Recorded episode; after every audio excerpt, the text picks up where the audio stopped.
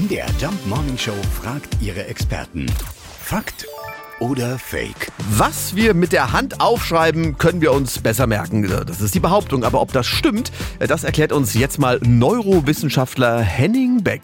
Man darf sich nicht vorstellen, dass ein Gehirn einfach Buchstaben oder Wörter irgendwo im Gehirn abspeichert, sondern wir merken uns das immer in Mustern oder in einer Räumlichkeit. Sprich, wenn ich etwas lese dann oder etwas aufschreibe, dann speichert sich das Gehirn immer auch eine Bewegung dazu oder wo etwas stand. Und wenn ich mir jetzt etwas aufschreibe mit der Hand, dann merkt sich das Gehirn auch, wie dieses Wort mit der Hand geschrieben wurde. Also wenn ich ein L schreibe, ist das etwas anderes, als wenn ich ein R schreibe.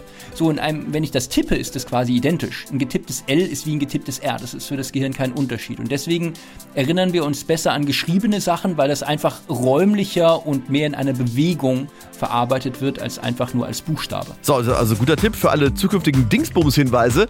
Aufschreiben mit dem Stift. Fakt oder Fake? Jeden Morgen in der MDR Jump Morning Show. Mit Sarah von Neuburg und Lars Christian Karde. Und jederzeit in der ARD Audiothek.